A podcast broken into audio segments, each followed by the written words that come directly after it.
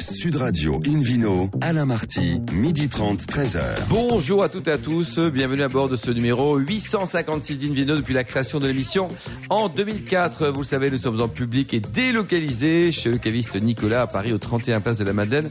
Je rappelle que vous écoutez Invino Sud Radio à Perpignan, ville européenne du vin 2019 sur 103.2 et qu'on peut se retrouver sur notre page Facebook Invino. Aujourd'hui, on parlera de gastronomie avec un chef colombien qui est exceptionnel, du vin des Açores, là, ça sera plutôt du côté du Portugal, de Savenière et le Vino Quiz en, jouant sur invinoradio.fm pour gagner des super cadeaux. À mes côtés, ils sont là, les trois, le trio chic et choc, Hélène Pio, Philippe Forbach et David Cobol. Bonjour à tous les trois. Bonjour. Bonjour. Qu'est-ce que vous voulez dire, Hélène? Vous, voulez prendre la parole?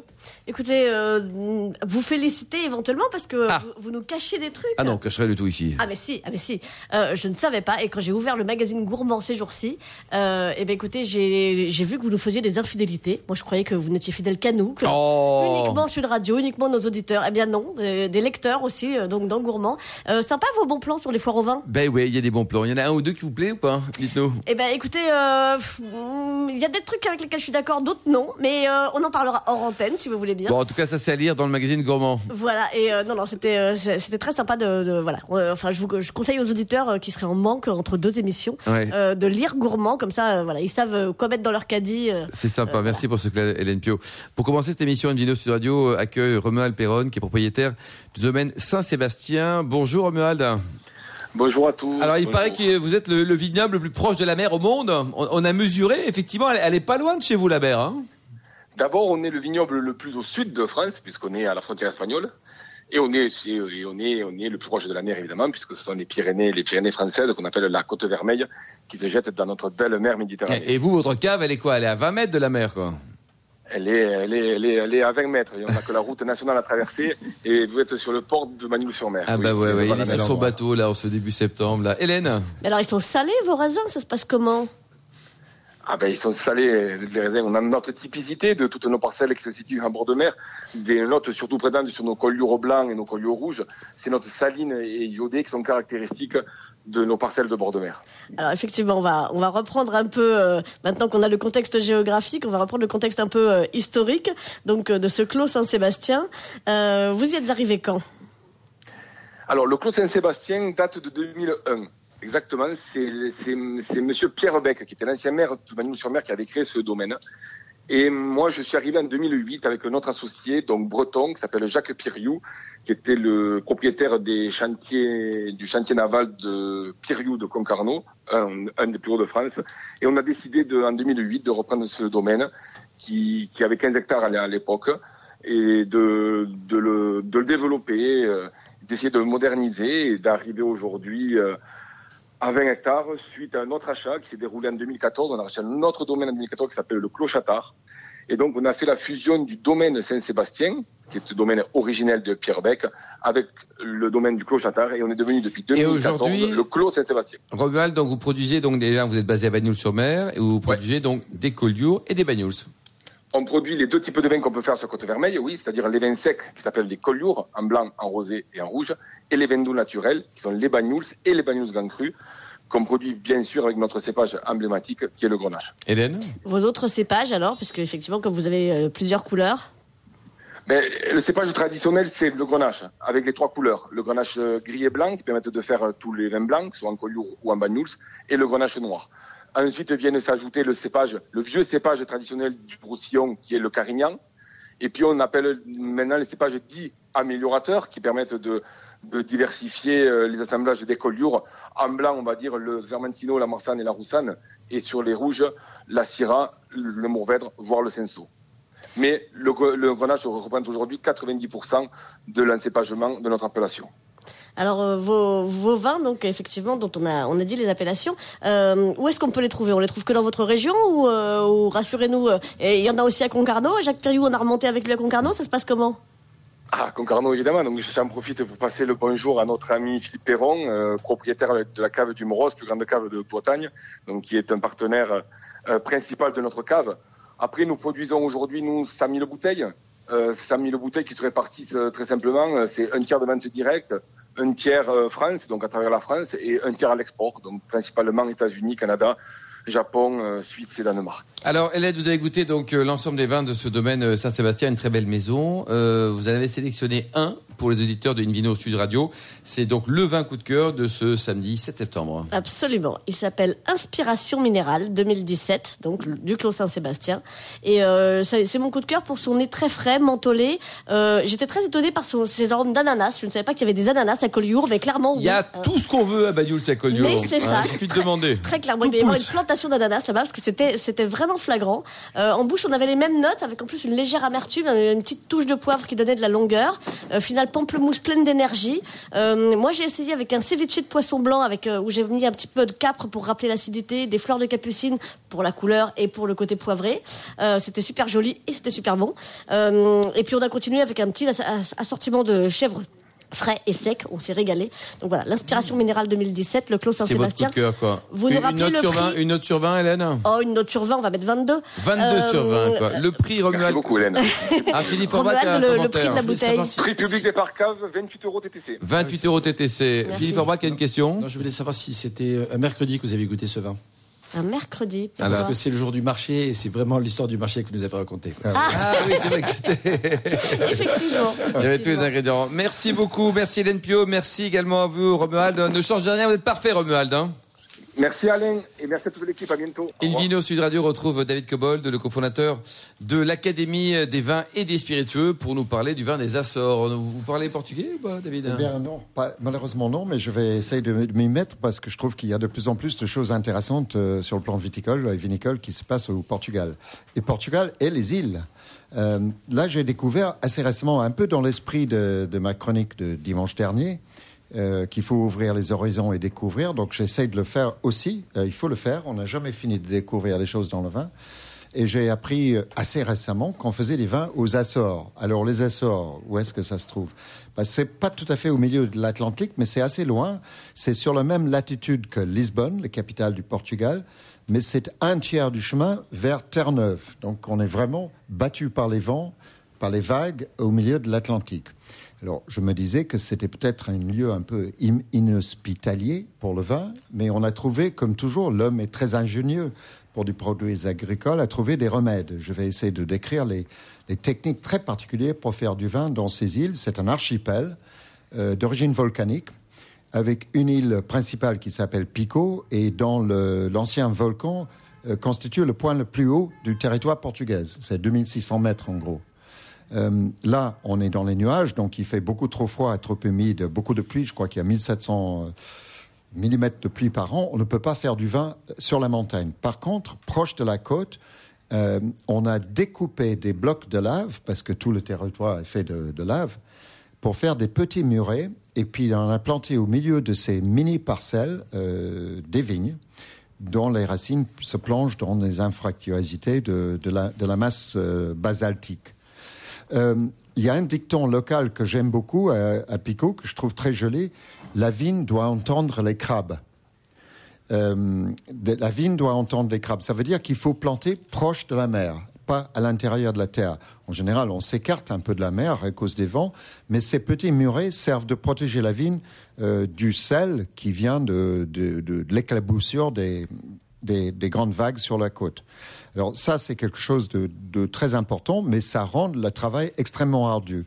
J'ai parlé avec Antonio Mathanida. Antonio est un vigneron euh, portugais, un producteur portugais, dont la mère vient d'Alentej. Il a commencé à faire du vin en Alentej. Après des voyages, il a travaillé à il a voyagé en Australie, en Californie. Ensuite, son père vient de Pico. Il a commencé à faire du vin à Pico dans les Açores. Et maintenant, il fait aussi du vin avec sa sœur qui vit dans le Douro. Donc, il fait le, le grand triangle. Ah oui, c'est une belle Euh, région de l'Euro. Et c'est très passionnant. Donc, il a, il a aidé à reconstituer. Beaucoup de, de vins sont faits par une cave coopérative. Les cépages sont aussi très in- originaux. Le, le, euh, le phylloxéra est passé par là, a détruit le vignoble au 19e Le siècle. phylloxéra, c'était quoi Oui. ça, David? Bah, C'est cette maladie, comme toutes les bonnes choses qui viennent des États-Unis. Euh, Marqué en Angleterre, il y a quelques, il y a quelques noms qui circulent aussi. Hein. ouais, ouais, non, mais Bon, voilà. l'Angleterre, à mon Allez. avis, ambitionne de devenir le 52e État des États-Unis. Oui, euh, je leur souhaite bon ça. courage. Euh, donc, euh, je reviens aux Açores. Euh, les Açores, donc, des, cépages très particuliers. Donc, il fait frais, il fait venteux, et on protège les, vignes par ces murs en blocs de lave qu'on découpe et on fait des, cercles autour des vignes. Les cépages sont, typiquement de les Açores et ont parfois des synonymes avec les cépages portugais, mais ce n'est pas les mêmes cépages. Par exemple, la, la le Verdelho et le Terraneses euh, sont autochtones, en tout cas, sont des variantes qui sont spécifiques aux Açores. On a pris certains de ces cépages pour les planter plus au sud, dans les Canaries d'ailleurs. Ah oui. Les quelques rouges sont assez vifs, assez légers. Euh, c'est les blancs qui sont les plus intéressants. On trouve le Tinto Roriche ou l'Ar- l'Argonèche, le Castelao, le Rufete et le Saborigno. Euh, les vins blancs sont vraiment assez proches en style des vignes verdes, c'est-à-dire vifs, légers, assez fruités ou, pas, ou moyennement fruités. C'est vraiment des vins qui vous réveillent au, pa- au palais, qui réveillent le palais, qui vous, qui vous donnent très envie de manger des fruits de mer. Euh, mais c'est des paysages absolument Très étonnants. joli, quoi. D'ailleurs, on va poser une question à, à notre invité qu'on a eu tout à l'heure, Romuald Perrob. Romuald, vous êtes euh, toujours avec nous? Oui, oui, Alain. Et alors, vous avez également vendangé sur des îles. David parle d'îles, et vous avez vendangé il y a quelques années. Avant dans la Banue, vous étiez où exactement? À Ibiza. À Ibiza, quoi. Là, il fait Ah, plus chaud. Hein. Nettement plus chaud. Et alors, Il y a un truc spécial de, de, de vinifier, de vendanger sur une île, ou alors c'est la même chose qu'à Bagnoul, à part qu'il n'y a pas d'île C'était surtout la spécialité des Mourvèdres, parce qu'avant, il y avait Ah qu'on oui. appelle le monastrey. Ouais. Et la particularité, la grande particularité, c'était un pied franc, parce que le Ah, pied n'était pas arrivé dans les sables. Bon. Il y avait beaucoup de Mourvèdres en pied franc. Et, et pour terminer, d'ailleurs, c'est toujours important dans une bonne bouteille de vin, Romuald, vous avez des, des- des- un bouchage particulier peut-être pour vos bouteilles au domaine Saint-Sébastien? Ah ben, au, au Clos Saint-Sébastien, on utilise principalement les bouchons de diam, hein, et, et sur la cuvée que l'un avait sélectionné, donc respiration minérale, on utilise le fameux bouchon diam 30. 30, euh, qui marche très 49 bien, quoi. diam 30, Bon, qui nous permet d'avoir une, une perméabilité extrêmement Extrêmement bien, quoi. Merci beaucoup, Romuald. On continue avec David, parce qu'on a fait un petit détour par vous, là, pour parler euh, de des, îles, et, et on revient avec David sur une autre île. Donc, euh, Pico n'est pas la seule île des Açores parce que, comme je le disais en début, euh, c'est un archipel. Euh, il y a une autre île sur laquelle on peut trouver du vin, ça s'appelle Biscoitos. Euh, c'est un tout petit peu territoire euh, qui est situé au nord de, de Terceira. Euh, on fait des vins aussi fortifiés sur ces îles. Il faut pas oublier que l'origine de la viticulture, c'était les Portugais qui voulaient ravitailler les bateaux. Merci beaucoup, David Cobol. Merci à tous. On se retrouve dans un instant au bar à vin du caviste Nicolas Paris, au 31 Place de la Madeleine, avec le Vino Quiz pour gagner des cadeaux en jouant sur invinoradio.fm. Sud Radio Invino, Alain Marty, midi 30, 13h. Retour à la cave Nicolas à Paris. Nous sommes Place de la Madeleine pour cette émission publique et délocalisée avec The David Cobold et le Vino Quiz, David. Et Eh oui, euh, le principe est simple. Chaque semaine, nous vous posons une question, une bonne, sur le vin, et le vainqueur, qui est excellent, gagne un très beau cadeau. Devinez quoi? Un abonnement à la revue de Vin de France. Très bien, de un an. C'est pas joli ça? Très joli cadeau. 12 mois. Voici la question de ce week-end. À quelle célèbre émission de cuisine notre invité Juan Abalez a-t-il participé en 2012 Réponse A, Bon Appétit, bien sûr. Réponse B, Top Chef. Réponse C, pas Top Chef. Bon, d'accord, pas top chef. Très bien. Dégage, chef. Euh, ouais, ouais, ça, on, en a connu mieux. Alors, pour gagner un euh, abonnement d'un an, je le rappelle, à la revue de Vin de France, rendez-vous sur toute la semaine sur le site invinoradio.fm dans la rubrique Vino Quiz et le gagnant sera tiré au sort. Merci beaucoup, merci beaucoup David Cobol. Vino Sud Radio accueille maintenant euh, un homme de, qui nous vient de Colombie au tout début, non? Alors, euh, il nous vient de Colombie, il nous vient de Boulogne, et puis il nous vient de Grèce aussi maintenant. Il nous vient de la banlieue parisienne, enfin il nous vient d'un peu partout. Et son prénom, c'est Juan. L'essentiel, C'est qu'il soit là. Voilà, absolument. exactement. Juan Arbelez, bonjour. Bonjour. Euh, alors effectivement, euh, donc euh, vous êtes cuisinier, vous êtes. euh, alors on va reprendre depuis le départ. Colombien. C'est ça. Euh, allez, on va le dire, tombé fou amoureux de la France. Complètement fou amoureux de la France. C'était quand ça, le- l'amour en France? Bah déjà petit, moi j'ai nagé un peu dedans, je pense parce que ma mère et mon grand-père sont des grands fous amoureux de la France. Ah, ça c'est bien. Ma mère était venue une seule fois et, euh, et ça l'avait marqué. Elle avait euh, 20 ou 22 ans, je sais plus, et ça l'avait vraiment marqué. Mon père euh, n'a jamais, on n'était jamais venu, mais c'est aussi un fan de l'Europe. Et mon grand-père, son rêve toujours euh, d'enfance, ça a été vraiment sa euh, sa folie, c'était de devenir cuisinier à Paris. Donc je pense que d'une certaine façon, j'ac- j'étais en train d'accomplir le rêve de mon grand-père. c'est ça. c'est Ouais, super, il ça. fallait. Est-ce que c'est sa passion de la France qui l'a poussé à appeler votre maman Jeannette? Oui, c'est vrai. J'ai euh, Christian, Jeannette, j'ai Lisette, j'ai euh, Lucette. Il y a, il y a Et vous, que des Juan, euh, bon, Ouais, moi, je sais pas, ils ont fait un petit euh, off, euh, un, un hors-piste. Mais c'est vrai que il y a, il y a eu toujours cette passion de la France dans ma famille, sans trop la connaître, parce qu'ils n'ont pas vraiment eu la chance de, de la goûter, de la, de la voir, de la, de la déguster. Ouais. Et, euh, et je sais pas pourquoi, mais, euh, mais ça tombait bien. Et alors, vous arrivez en France, euh, au culot, euh, vous poussez la porte euh, de l'Institut Cordon Bleu. vous remplacez au pied levé un candidat qui ne s'est pas présenté le jour du concours et vous arrivez premier. C'est vrai que c'est une histoire. j'ai toqué aux portes de, l'école du Cordon Bleu. J'ai proposé de travailler en échange de, des cours parce qu'à l'époque, j'avais pas vraiment les moyens de me payer l'école. Et ils m'ont laissé faire le déjeuner des chefs et les mises en place pour les, pour les cours. Je rencontre les chefs parce que je les nourris et les, et les professeurs. Et un jour, à un repas, à un concours final, il y a un des étudiants qui se présente pas. Je demande si je peux le passer à sa place. Isara qui me dit bon bah petit con vas-y euh, de toute façon tu sais rien faire. Il me laisse faire et, euh, et un- le jury qui était un jury externe euh, avec un chef qui était de- dedans euh, me donne la meilleure note. Et euh, Belle histoire. c'est c'est incroyable. Et du coup, euh, en sortant, il y a un des jurys, euh, Patrick Terrien, qui est un chef incroyable, qui adore le vin, euh, son, sa cuvée, et il adore Jackie Blot. Ah, il mais est, ça, c'est vrai. il est à Tours. Ça, c'est bien. trompé, il s'est Ouais, pas il est à. Tours, il de adore. euh, Montlouis, notamment. Il D'ailleurs, oui, et je lui dois un dîner Ouais. chez Jackie, chez à, à Cademain. On veut chef. bien venir aussi. Hein. Et, ouais, et, du coup, et du coup, ce chef, il me dit Qu'est-ce que tu veux faire plus tard? Je lui dis euh, Mon rêve, c'est de rentrer chez Pierre Gagnère, mais il prend pas de stagiaire. Et il sort son portable. Il appelle Pierre Gagnère. Une semaine derrière, j'étais Ah, c'est beau, ça, après, cette il y a magie. toute l'aventure Et Top alors, Chef. Pauline est arrivée quand alors dans l'histoire Alors, allez-y, Hélène. Enfin, quoi, oui. après, il y a toute l'aventure Top Chef. Et puis, euh, un jour, euh, voilà, de, de, de, de fil en aiguille, euh, vous ouvrez le premier restaurant, le deuxième, le troisième. On en est au sixième. Alors, je vais, je, je vais tous les citer, pas forcément dans le bon ordre. Hein. Euh, Ils sont bah, tous à Paris, hein, déjà, Hélène. hein ils sont tous en région en parisienne. région parisienne, d'accord. Euh, on en a deux à Boulogne, Plancha et Levain. Euh, donc Plancha plutôt bistronomie, Levain autour du pain et du vin, on y reviendra bien sûr. Euh, toujours euh, hors Paris, on va dire, on a euh, les deux Yaya. L'un- non, on a un des Yaya, le Yaya Saint-Ouen. Elle est troublée, Hélène, aujourd'hui, je sais pas pourquoi. Eh bien, écoutez, oui, on a Maya, Ville d'Avray également, et puis Yaya Al-Secrétan qui est dans le 19e, et j'ai oublié Vida qui est dans le 10e arrondissement. Donc ça fait beaucoup de choses. Celui sur lequel je voudrais qu'on revienne aujourd'hui, ce serait le vin, puisque c'est autour du pain et du vin.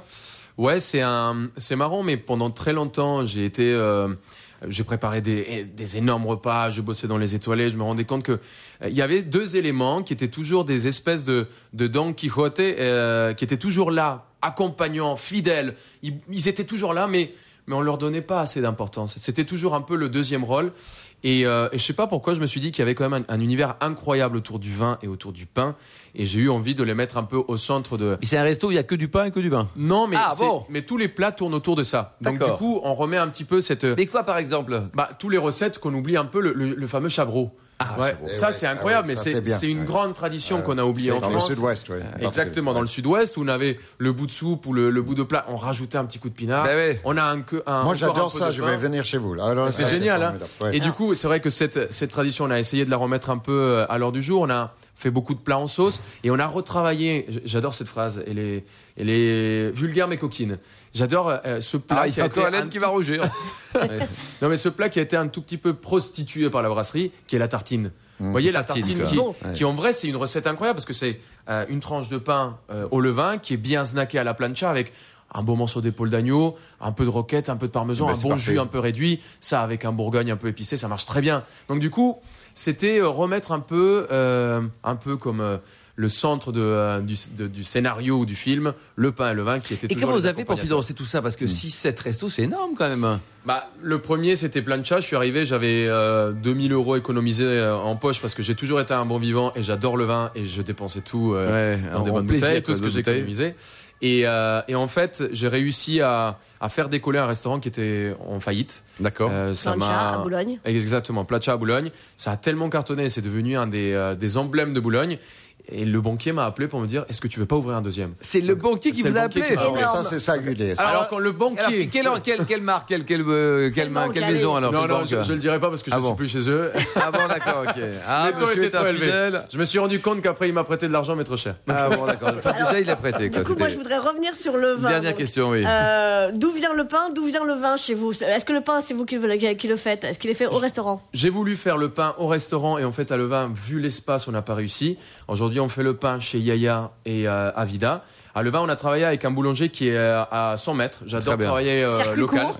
Cercle court. Et du coup, on a travaillé une recette qui était parfaite pour nos tartines, parfaite pour nos euh, pour euh, saucer, parfaite pour tout ça. Donc c'était euh, c'était un peu l'idée. Bon, c'est super. Euh, vous avez quoi Un site internet? Vous avez quoi Sept sites internet hein, Parce qu'il y a- il y a Froufrou aussi là. hein? Il y a Froufrou, ouais, qui est un restaurant où je signe la carte, qui appartient au groupe MoMA. C'est euh, du sharing à la française. Voilà. C'est un des Benjamin plats français du partage. Oui, Benjamin. Au théâtre Édouard Voilà. VII. Au théâtre Bon, allez, il faut y aller. C'est super. ce soir. Vous êtes formidable et vous avez déjà une fiancée potentielle, Hélène Pio. Merci beaucoup. Une vidéo Sud Radio retrouve Philippe Forbrac, qui a pas envie de se fiancer avec vous. Juan, mais c'est super sympa. Ah, il pique, Enfin, à en ma plus. connaissance, hein. Ouais. Pique un peu, oui. On peut préciser une bouteille. De- de boire un Président de la sommellerie française pour nous parler de Savenière. Mais nous sommes où Savenière alors bien, Dites-nous. nous sommes dans la Loire, à deux pas de d'Angers, dans le sud-ouest de, de ce, de ce beau pays angevin, euh, sur les bords de, de, de, de la Loire d'ailleurs. Sur c'est la, c'est la rive nord de, la Loire. C'est une trentaine d'hectares, célèbre depuis longtemps. Hein. Les vins de Savenière, ils n'ont pas attendu aujourd'hui pour pour pour euh, faire plaisir aux gens. Euh, C'est un vin qui est qui, qui est déjà à l'époque euh, romaine comme beaucoup, et à l'époque monacale également. D'ailleurs, la Roche aux Moines euh, est un des terroirs les plus connus et ça prouve bien que à cette époque-là, le- les monastères étaient déjà extrêmement puissants et, présents. Euh, C'est un, ce sont des coteaux particuliers extrêmement bien exposés. Je disais tout à l'heure, c'est pas grand, une trentaine d'hectares en tout. hein dont 7 hectares pour un vignoble très célèbre qui est la coulée de Séran, je vais y revenir tout à l'heure. Euh, et c'est, on parle toujours de, de, de la craie, du tuffeau, euh, du calcaire, euh, ce qui est vrai, hein, dans ce sol il y a souvent ça, mais finalement à Savenière, la singularité du sol, c'est que ce sont des schistes plutôt, et que effectivement ça donne un caractère tout à fait particulier à ces vins. Vous connaissez Juan les vins de Savenière Peut-être on parle Philippe quoi Oui, euh, on en travaille beaucoup en cuisine parce que les accords sont hyper intéressantes.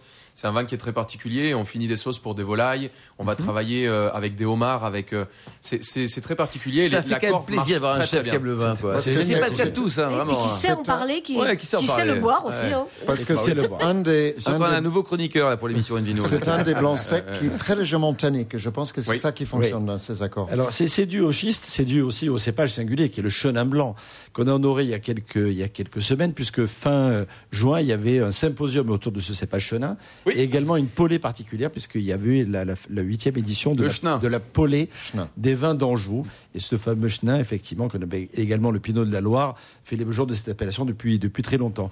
Euh, aux arguments que vous avez développés autour de la table, aux gens qui nous écoutent, il y a aussi cette singularité particulière, c'est sa capacité à, à gérer l'amertume en fin de bouche et à donner une profondeur, une longueur remarquable, et son acidité également, puisque c'est pour ça que c'est très intéressant en cuisine, dans, dans les sauces, dans des, des glaçages, tout ça, c'est remarquable parce que tout en étant cuisiné, il garde sa personnalité. Ouais.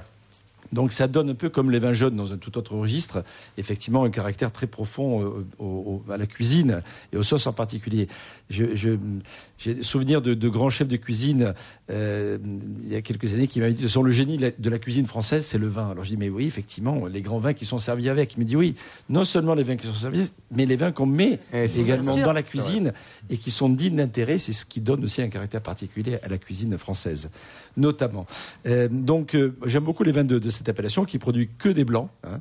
Euh, J'ai évoqué rapidement la coulée de Séran qui est quand même l'un des La fleurons star, non, la historiques. star, oui. Oui, 7 hectares au fond d'un vallon. David, on, Euh, on euh, peut, on peut voilà. d'accord, pas d'accord. Qualité, mais- non, mais qualité très variable, trop cher pour ce que c'est. C'est- C'est c'est un vin en tout cas qui a une singularité très forte, euh, due notamment à un terroir particulier. On est au fond de ce vallon particulier et, et- et une exposition très différente par rapport au reste de l'appellation.